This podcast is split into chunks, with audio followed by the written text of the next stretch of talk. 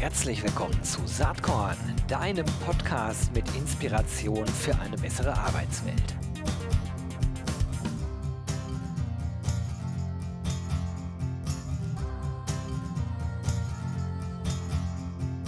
Hallo und herzlich willkommen zum Saatkorn Podcast.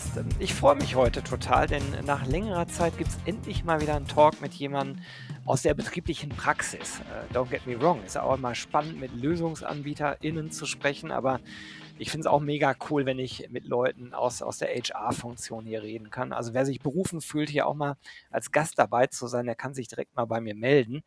Das aber nur am Rande. Ich freue mich heute ganz besonders auf und über Lena Krömer. Sie ist Vice President People Experience bei Douglas. Kennt ihr alle? Douglas ist in, in jeder, äh, ich sag mal, halbwegs äh, großen deutschen Stadt vertreten. Äh, da kann man sich mit wunderbaren Kosmetika eindecken. Man duftet danach gut. Ihr wisst schon, um welches Unternehmen es sich handelt. Und ich sage jetzt herzlich willkommen, Lena. Ja, vielen lieben Dank, Gero, dass ich da sein darf.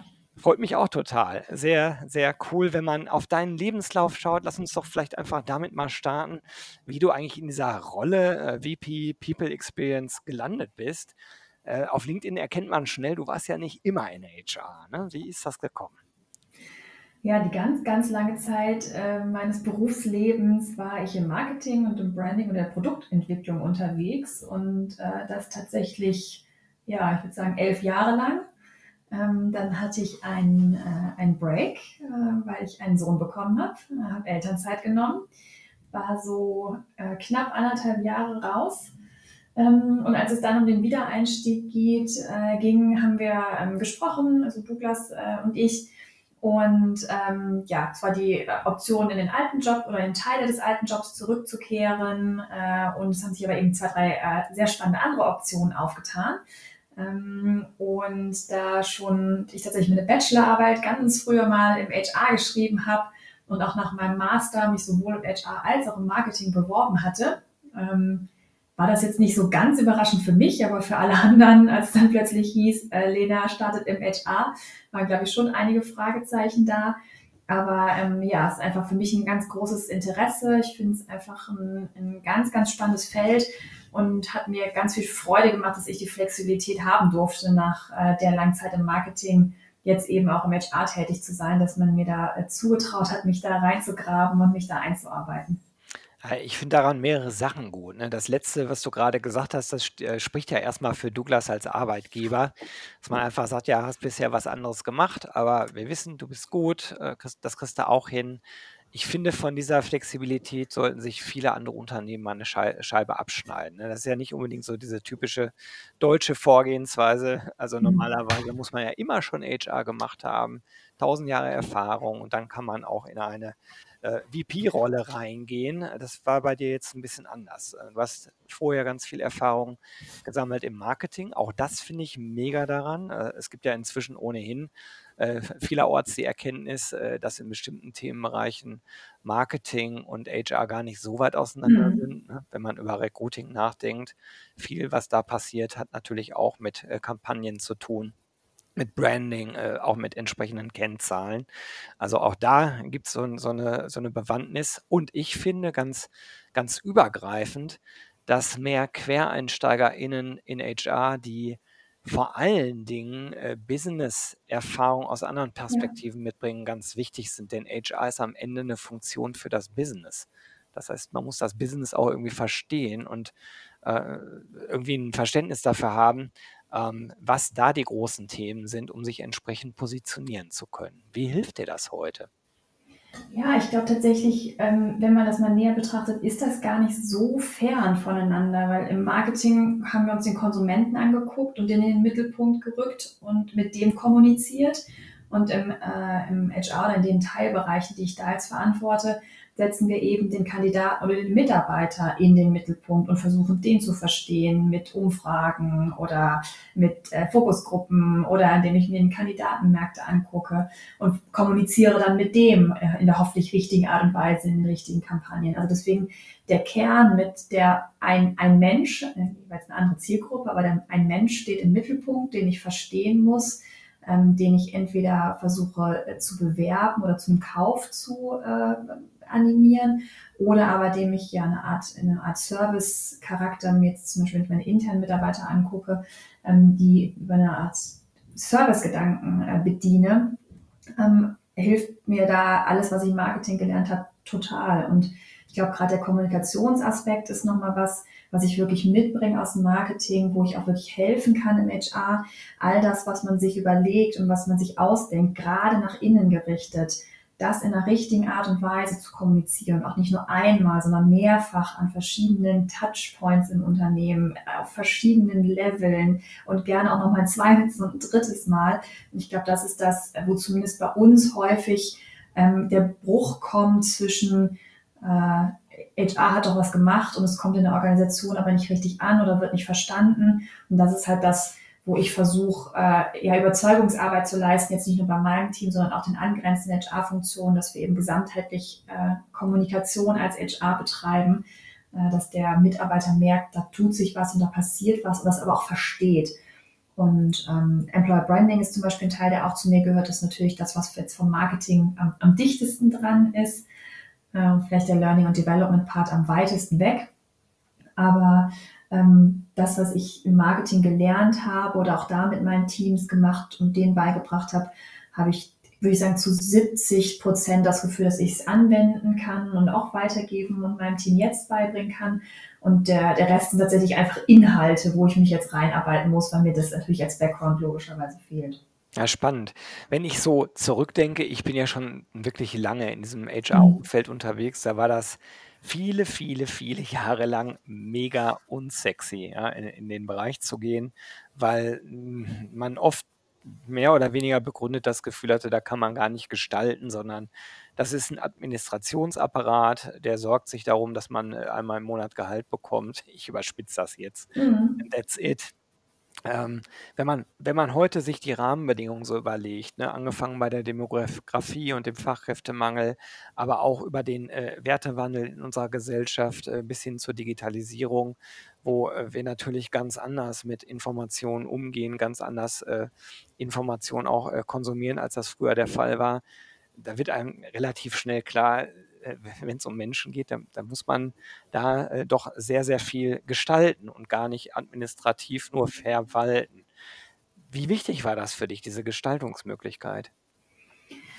Hm, sehr. Also jetzt, wenn du mich so fragst, was ist mir wichtig, ist es mir sehr, sehr wichtig. Ich glaube, mir war gar nicht so bewusst, als ich gestartet bin, dass das gerade so ist. Das ist dann was, was ich mit Entzücken festgestellt habe, äh, was für eine spannende Phase das gerade ist. Also HR grundsätzlich, aber auch HR bei Douglas. Das, sag ich mal, kommt ja immer noch darauf an, ob das Unternehmen erkannt hat, was da gerade passiert, was du nämlich gesagt hast und auch genau. dementsprechend äh, bereit ist, äh, HR gestalten zu lassen. Und das ist bei uns aber der Fall. Ähm, und dann ist das einfach ein ultra spannendes Feld. Und ich glaube, dass kein Bereich, wenn ich mir jetzt ein Controlling oder ein Marketing angucke, sich jetzt gerade oder auch perspektivisch in den nächsten zwei, drei Jahren so sehr transformieren wird wie der HR-Bereich. Und da geht es von Selbstverständnis über die Rollen im HR, was für Charaktere brauchen wir da, was für Skills brauchen wir da.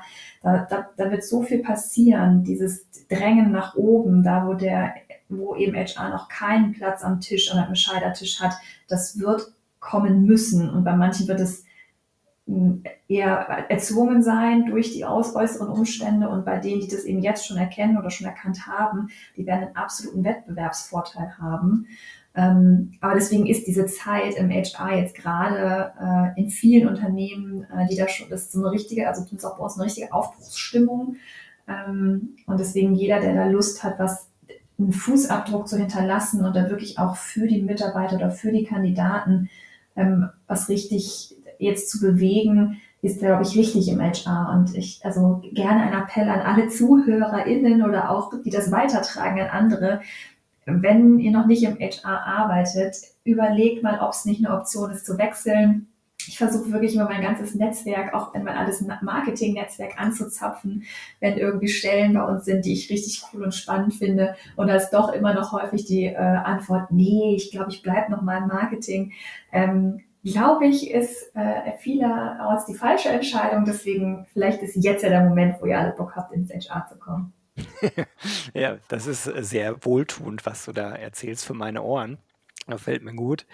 Ähm, ich finde, es gibt noch 'n Aspekt, der vielleicht, äh, auch nicht ganz so egal ist. Äh, ist mal die Frage, vielleicht auch mit wem man direkt spricht. Also, äh, wie purpose driven ist man? Wie Mhm. sehr sucht man eigentlich Sinnerfüllung in seiner Ja. Arbeit? Und das finde ich im im HR-Umfeld, äh, super easy halt, ne, wenn's darum geht, M Menschen aufmerksam zu machen, ähm, für für 'nen, äh, Job. Ähm, das hat ja ganz, ganz viel mit der persönlichen Lebensplanung, äh, zu tun. Also, äh, 'n Job anzunehmen ist halt was anderes, als als sich 'ne Jeans zu kaufen, ne? Wenn sie einem nicht Mhm. gefällt, dann, ja, blöd Mhm. gelaufen, aber dann kauft man sich halt 'ne neue. Ähm, so 'n Job, so 'n Arbeitgeber wird ja Teil von einem selbst, zumindest des Lebenslaufes. Und ich, äh zum Beispiel unser Crede Credo, ähm, bei äh, bei Embrace, äh, die Firma, wo ich CEO bin, ist: „Jeder Mensch verdient den bestmöglich passenden Job und Arbeitgeber.“ Und Mhm. das finde ich halt total sinnvoll, so darüber nachzudenken. Ähm, klar, jetzt macht's auch Sinn, Produkte, äh, zu verkaufen und damit, äh, die Firma überhaupt am Laufen zu halten, will ich gar nicht in Abrede stellen. Aber ich finde halt Ja, diese es auch Sinnebene was ja, es ist was anderes. Ja, ja, ja, okay. Sag du mal deine Meinung Mhm. dazu. Hätte ich äh, also bin ich jetzt total bei dir. Hätte ich wenn mir das vor 'nem Jahr erzählt hättest, noch, glaube ich, belächelt, ehrlich gesagt. Ja. Ähm, weil mein Marketingjob hat mir mega Spaß gemacht. Es war super kreativ, war wirklich auch 'n Traumjob. Und ich war jetzt wirklich nicht so der, ich sage mal, irgendwie philosophisch-esoterische Mensch, der jetzt irgendwie gedacht hat: „Boah, da fehlt mir irgendwie so 'ne Sinnhaftigkeit“ oder so was.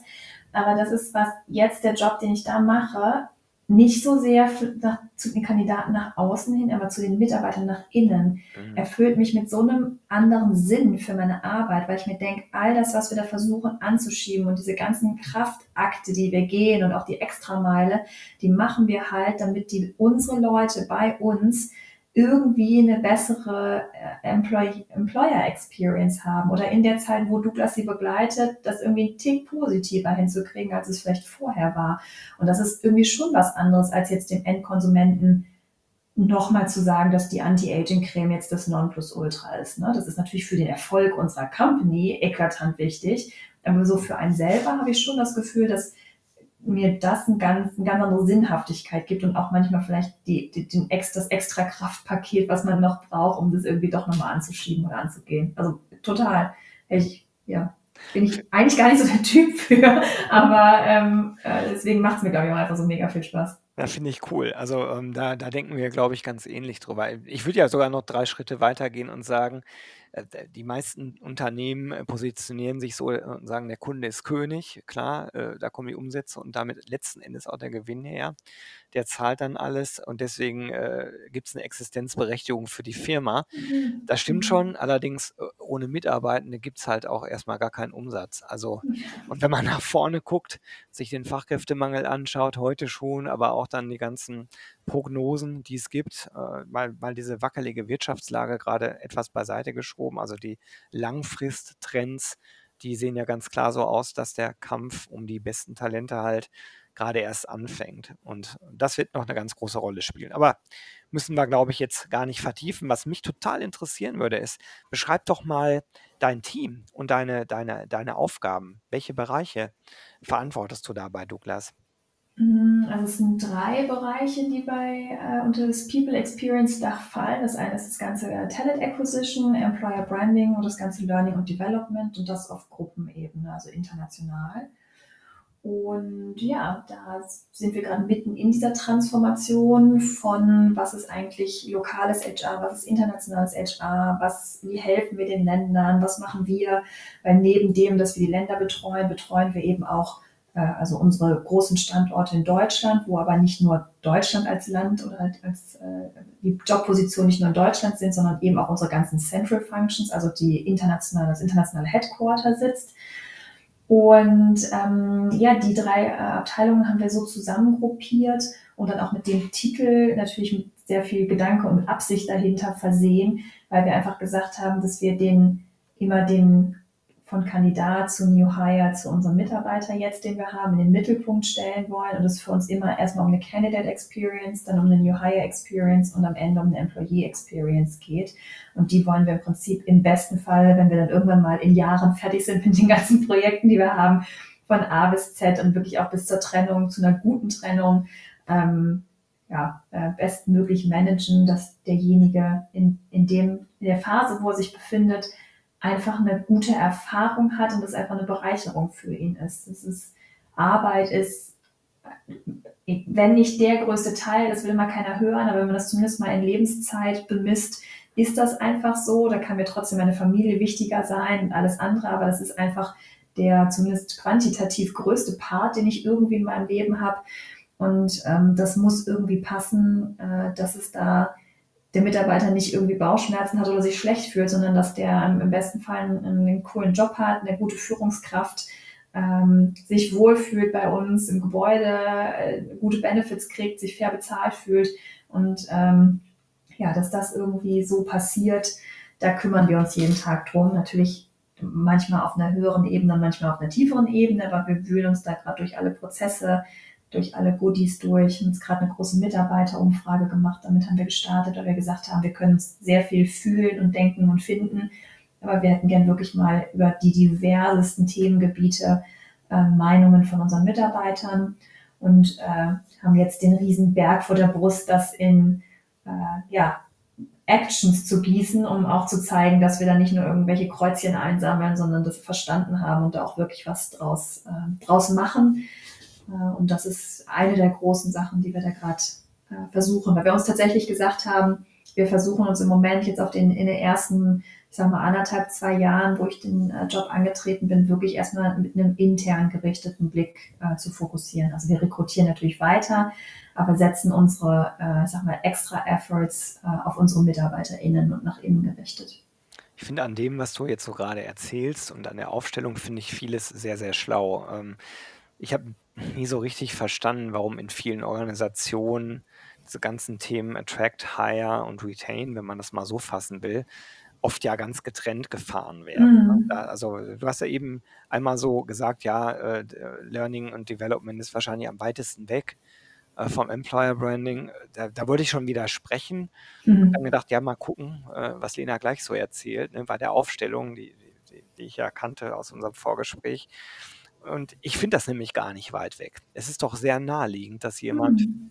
der überlegt, bei einem Unternehmen einzusteigen, Stichwort Employer Branding und Recruiting, sich direkt die Frage stellt, was geschieht denn mit mir und wie kümmert sich das Unternehmen äh, denn um meine Arbeitsfähigkeit äh, eigentlich über die Jahre? Und dazu gehört natürlich ein gutes Learning und Development auch mit dazu. Also das, das ist ja irgendwo ähm, eigentlich was, was man gar nicht so in Scheiben schneiden sollte sondern ganzheitlich betrachten sollte, zumindest auf einer, äh, auf einer gewissen Ebene. Ne? Dass es dann Teams gibt, die sich vorrangig um dies oder jenes kümmern, na Logo, aber dass das irgendwo gebündelt zusammenläuft, das halte ich für mhm. total wichtig. Und es gibt so viele Unternehmen, wo das getrennt ist. Also das ist erstmal was, was ich total gut finde.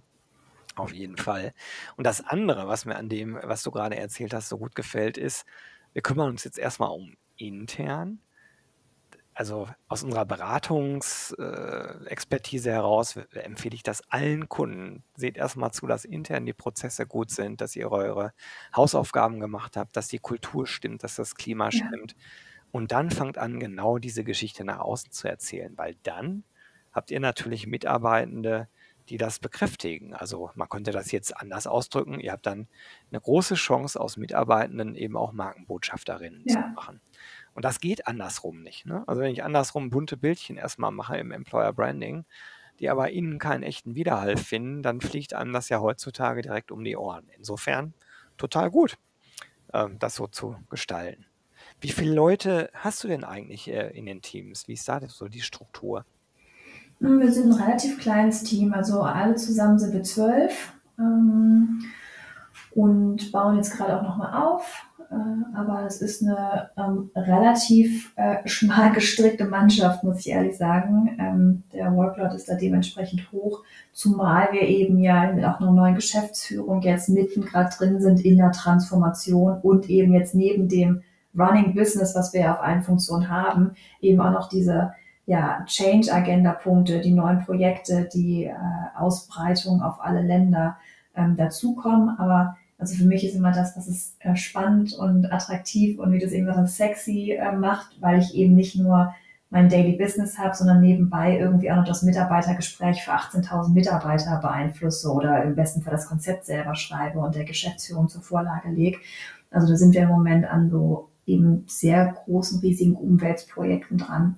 Aber nee, wir haben ähm, von äh, Learning and Development Manager natürlich über Senior Talent Acquisition Manager, ähm, äh, ein, zwei Coordinator, wir haben jemand, der sich um die ganzen, ich sag mal so, äh, IT-Systeme kümmert ähm, und einen Employer Branding Manager. Ja, also spannend. Und äh, 18.000 Mitarbeitende und Internationalität.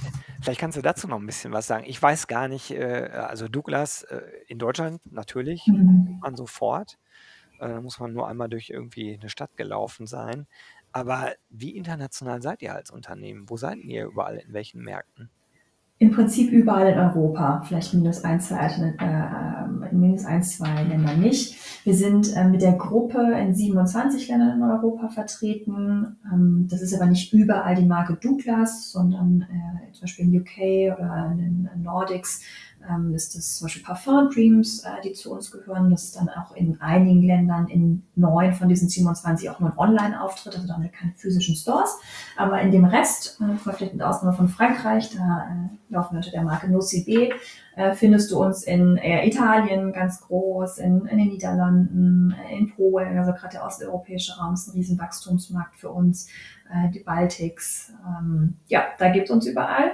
Und durch den äh, typischen Händler, den wir sind, äh, sind eben von diesen 18.000, 16.000 MitarbeiterInnen äh, vermehrt natürlich in der Mehrheit, ähm, ja, in unseren Stores. Und ist das eigentlich die Population, wo wir vermehrt drauf gucken und sagen, okay, das ist eigentlich der Hebel, was können wir da machen im Bereich Training, im Bereich Onboarding, im Bereich Upskilling, im Bereich Development ähm, und auch im Bereich Leadership. Wie werde ich Assistant Store Manager? Wie werde ich dann Store Manager? Wie werde ich Area Manager? Ähm, das ist das, wo wir jetzt im nächsten Jahr in 24 einen ganz, ganz großen Fokus drauf legen werden. Mhm. Und wie sieht es aus bei euch mit, mit der Arbeit in deinem Team selber? Also wie, wie remote arbeitet ihr ähm, oder wie vor Ort arbeitet ihr? Welche mhm. Spuren hat Corona hinterlassen? Habt ihr alles zurückgedreht oder hat sich die Arbeitswelt bei euch total verändert? Wie, wie ist das? Also ich würde mal sagen, wir, also so back to normal sind wir nicht, weil vor Corona war jetzt nicht groß mit irgendwie Homeoffice Policy oder irgendwie sowas. Da war mal, da hat man das mal gemacht. Ähm, deswegen haben wir uns jetzt eingependelt auf drei Tage im Office, zwei zu Hause. Das ist so, ich sag mal, eine generelle Woche eher aber auch pro Monat betrachtet. Also wenn man in der einen Woche mal einen Tag weniger in der Office ist, kommt man vielleicht danach in der Woche einen mehr. Es geht da weniger um starre Regeln, aber um unseren Wunsch, dass sich die Teams sehen, dass man sich connectet. Also es geht auch nicht darum, ins Büro zu kommen und sich irgendwo an irgendeinen Tisch zu setzen und dann nur, wenn man ins Büro muss, im Büro zu arbeiten, sondern eben die Option zu haben, sich mit den Teams auszutauschen, voneinander zu lernen, dass sich bei mir, weiß ich nicht, äh, das Development-Team austauscht, weil die gemerkt haben, es gibt eine interne Stelle, die frei ist. Da haben wir jemanden, der sich entwickelt bei uns und den können wir vielleicht rüberschieben auf eine ähm, Talent Acquisition Stelle, die frei ist. Also der Austausch ist einfach so wichtig und genau deswegen ist bei uns eine 3-2er-Regelung. Ähm, und das ist bei uns bei den Talent Acquisition Managern ähm, nochmal mit so einem kleinen Einschub zu betrachten, weil wenn die halt zum Beispiel jetzt eine Woche oder einen Tag haben, wo die einfach irgendwie sechs, sieben Interviews am Tag haben, Dafür zwinge ich die nicht ins Büro, das macht nicht so richtig viel Sinn. Dann schreien die sich auf der Fläche da alle gegenseitig an. Ähm, da haben wir natürlich irgendwie jetzt im Moment äh, Einzellösungen, aber auch dann, wenn der wirklich so viele äh, Stunden im Interview sitzt, dann bondet der ja nicht emotional mit mir als äh, Chef oder mit seinen anderen Teammitgliedern. Ähm, deswegen versuchen wir das so ähm, auszubalancieren. Aber ja, finde ich, hat eine, hat eine gute Balance bekommen und ist für uns, zumindest im HR, um auch irgendwie sichtbar zu sein im Unternehmen, um auch mal zu sprechen, um die ganzen Gesichter zu sehen, die neuen, wie die, die man schon kennt, glaube ich, ganz, ganz wichtig, dass man wirklich, ja, hört sich so ein bisschen blöd an, aber Präsenz zeigt. Wenn du äh, Douglas so als Arbeitgeber beschreiben solltest, also vielleicht anhand von so ein paar ähm, Adjektiven, wofür steht ihr am Ende? Das hört sich jetzt wirklich ganz kitschig an, wenn ich das sage. Also muss ich dazu sagen, ich bin schon siebeneinhalb Jahre bei Douglas. Also ich ja. habe wirklich offensichtlich ein sehr positives Bild von uns als, äh, als Arbeitgeber und als ähm, Brand. Ähm, und das ist irgendwie vielleicht auch so eine Antwort, die sich so ein bisschen platt anhört, aber bei uns, es sind die Leute. Also die ganzen Kollegen, die gehen mit so einer Leidenschaft an ihre Themen, sei es an Beauty oder an irgendeinen Kunden oder in ihrem jeweiligen Fachbereich.